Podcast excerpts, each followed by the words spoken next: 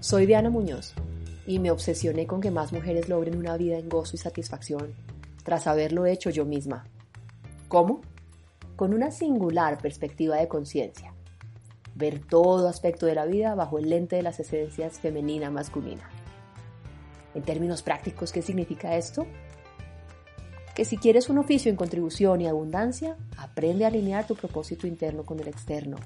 Y si quieres una relación profunda y apasionada, aprende a restaurarle polaridad. A través de este podcast, cada semana te ayudaré a identificar en diferentes áreas qué evidencia el desbalance de tus esencias y te propondré acciones prácticas para restaurarlo. Espera mi empatía, autenticidad y compromiso de compartirte lo que he aprendido en mi propio recorrido. Empecemos. Bienvenida al episodio número 15 de mi podcast Sin vergüenza alguna, Reina. Perdonar, meditar y el poder de las narrativas nunca habían cobrado tanta potencia como hoy cuando vistas en retrospectiva dos sentadas en consultorios médicos me harían escuchar la palabra cáncer. En marco de las que hubieran podido ser fatídicas pero posibles circunstancias, Hoy quiero compartirte tres mensajes alrededor de estos temas. Cuán impresionante es escuchar la palabra cáncer en un consultorio médico. Una de las tantas cosas que pasaban hace 20 años en mi vida fue una ocasión cuando una ginecóloga oncóloga disparó una de cada siete pacientes con los resultados de su examen terminan con cáncer de útero. Tal cual, sin compasión y a la velocidad que lo dije. Tenía el virus del papiloma humano. Hace dos años, cuando acompañaba a mi mamá al médico para revisar sus exámenes, y mientras ella entra al cuartico donde sería revisada, el médico me dice en voz baja y con los ojos muy abiertos, ¿le dijeron a usted que esto, CA, es cáncer? Y ahí me dejó con ese atorado y entró a revisarla. Tanto ella como yo, libres de cualquier presunto cáncer, hoy seguimos vitales y saludables. Y de estas historias quisiera compartirte tres mensajes que hoy veo claros cuando evoco esos momentos con esa que habría podido ser una fatídica palabra. El cáncer no es necesariamente una manifestación de una emoción oscura interna, rabia, resentimiento. Mi invitación es a que no veamos a las enfermedades y a las personas así. Si bien los pensamientos son la conciencia creativa de toda experiencia, no quiere decir que alguien que contrae la enfermedad habla de un equivocado estado de conciencia. Lo hemos visto, grandes almas han tenido cáncer. Un alma, como aquellas, sirve como reflejo de su entorno, de la sociedad.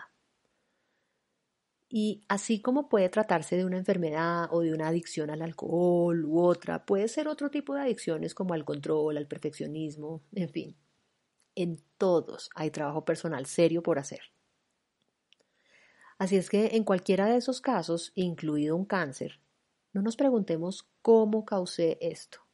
Más bien pregúntate cómo elijo darle manejo a esto. Dice Marianne Williamson sobre un curso de milagros que el hecho de que nos identifiquemos principalmente con el cuerpo más que con el espíritu pone un estrés en el cuerpo con el que no se supone que debería cargar y es ahí donde llega la enfermedad. Es la mente, no el cuerpo, la que tiene una infinita capacidad de hacer lo que ni siquiera le pedimos que haga. Por eso, meditación y perdón son parte tan importante como medicina.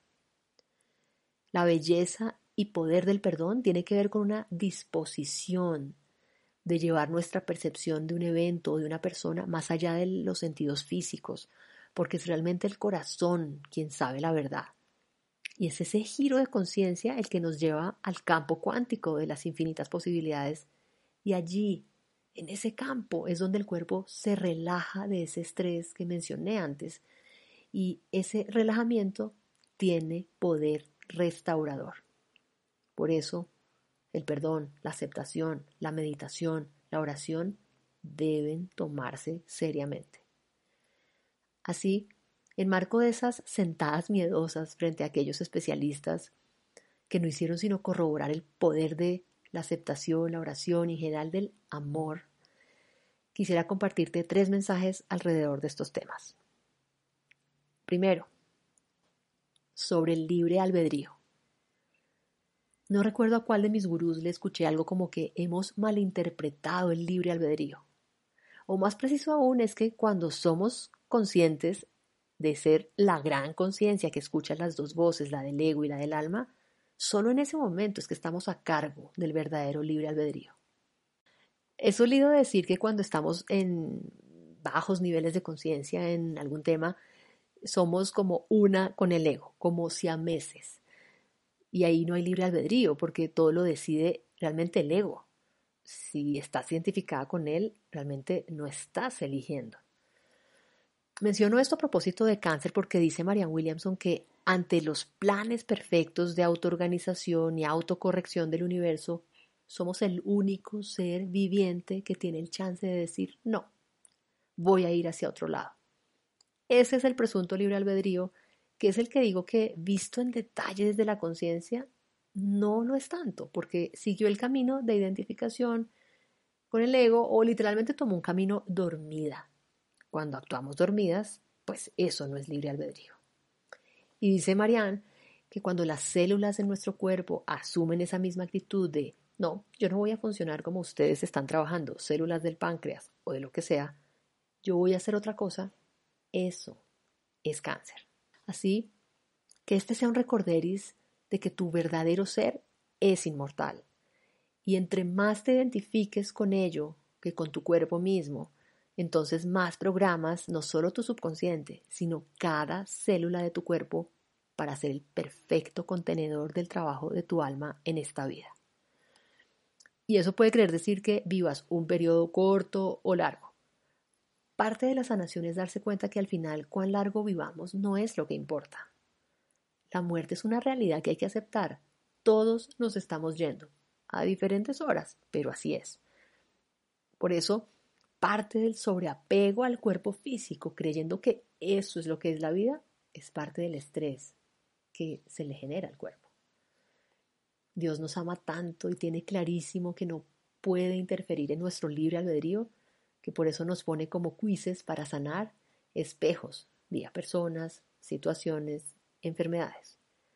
Por eso, cuando venga una situación retante como una enfermedad y reconociendo que hay algo más grande por lo cual sucede, es cuando le pedimos ayuda. Ahí sí, a Dios. ¿Cómo lidio con esto? ¿Qué es lo que debo aprender? Mensaje número dos sobre soltar y aceptar. Cuando hace 20 años aquella oncóloga me dice que puede llegar a darme cáncer de útero, claro que yo estaba dormida en términos del despertar de conciencia. Sin embargo, me parece tan bonito ver cómo a pesar de que uno esté medio dormido en ese sentido, nunca está realmente inconsciente. En esa época, yo estaba en los meses previos a irme a España a hacer mi máster. Verlo hoy en retrospectiva es fascinante. Entre otras, yo quería irme para ver si forzando el distanciamiento físico lograba desapegarme de una relación que sabía, sentía que no nos construía, o al menos era muy dolorosa y sacaba mucho las versiones más oscuras del uno y del otro. Hoy veo que fue perfecto con todo y sus dolores, pero fíjate, causó ese virus que podría haberse convertido ya sabes en qué. Y aquí viene lo fascinante, que lo descubrí realmente mientras preparaba este episodio de podcast. Si uno quiere eh, ver el significado emocional asociado a esa específica dolencia, dice lo siguiente.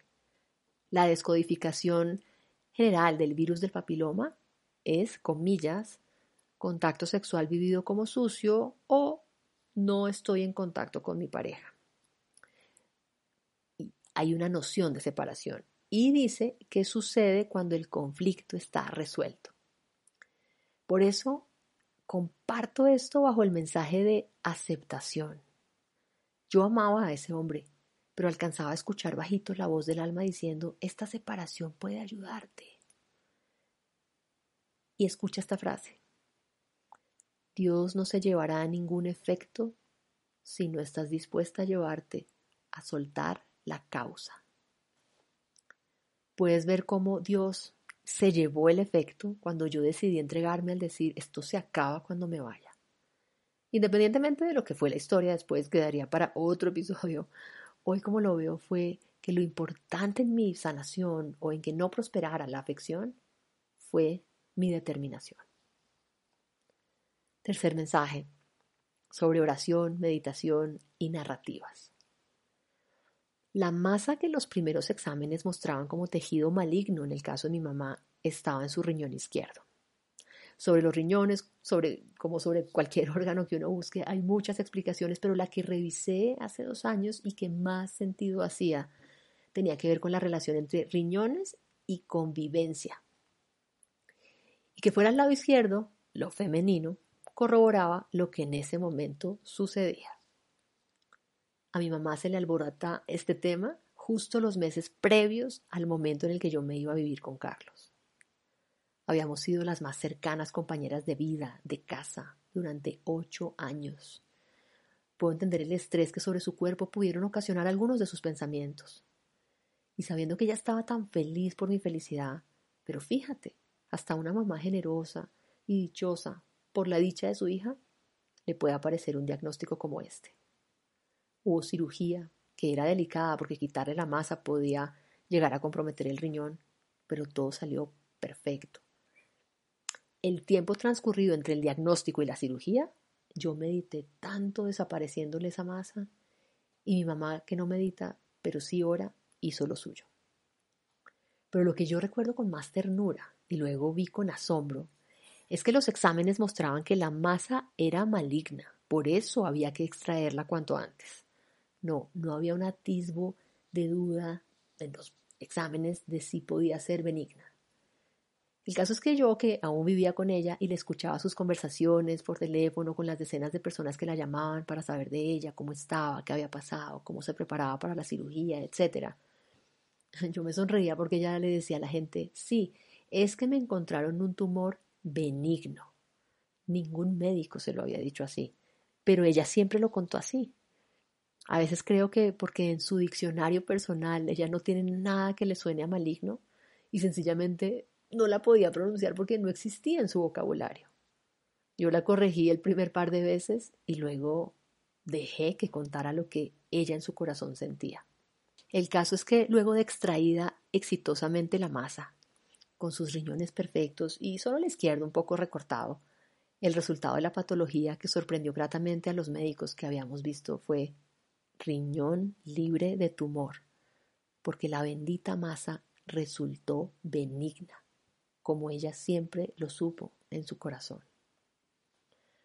Hoy no hay acciones sugeridas, te he abierto el alma para que hagas tus propias reflexiones Estaré muy feliz si me cuentas alguna de ellas que conviertas en acción. Y hasta acá este episodio. Recuerda que solo desde la reina podemos cumplir con nuestro propósito y experimentar plenitud. Y si quieres saber cosas singulares que semanalmente comparto solo con quienes hacen parte de mi comunidad de suscriptoras y aún no lo eres, Ve ahora mismo a www.dianamunoz.com.co barra suscribirse. Gracias por escuchar este podcast.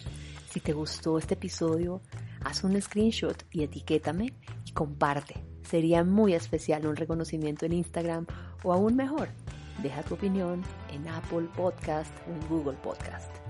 Sigue elevando el volumen de la reina que se aloja en ti, porque el mundo necesita de más femeninas mujeres poderosas. Gracias y nos vemos la próxima semana.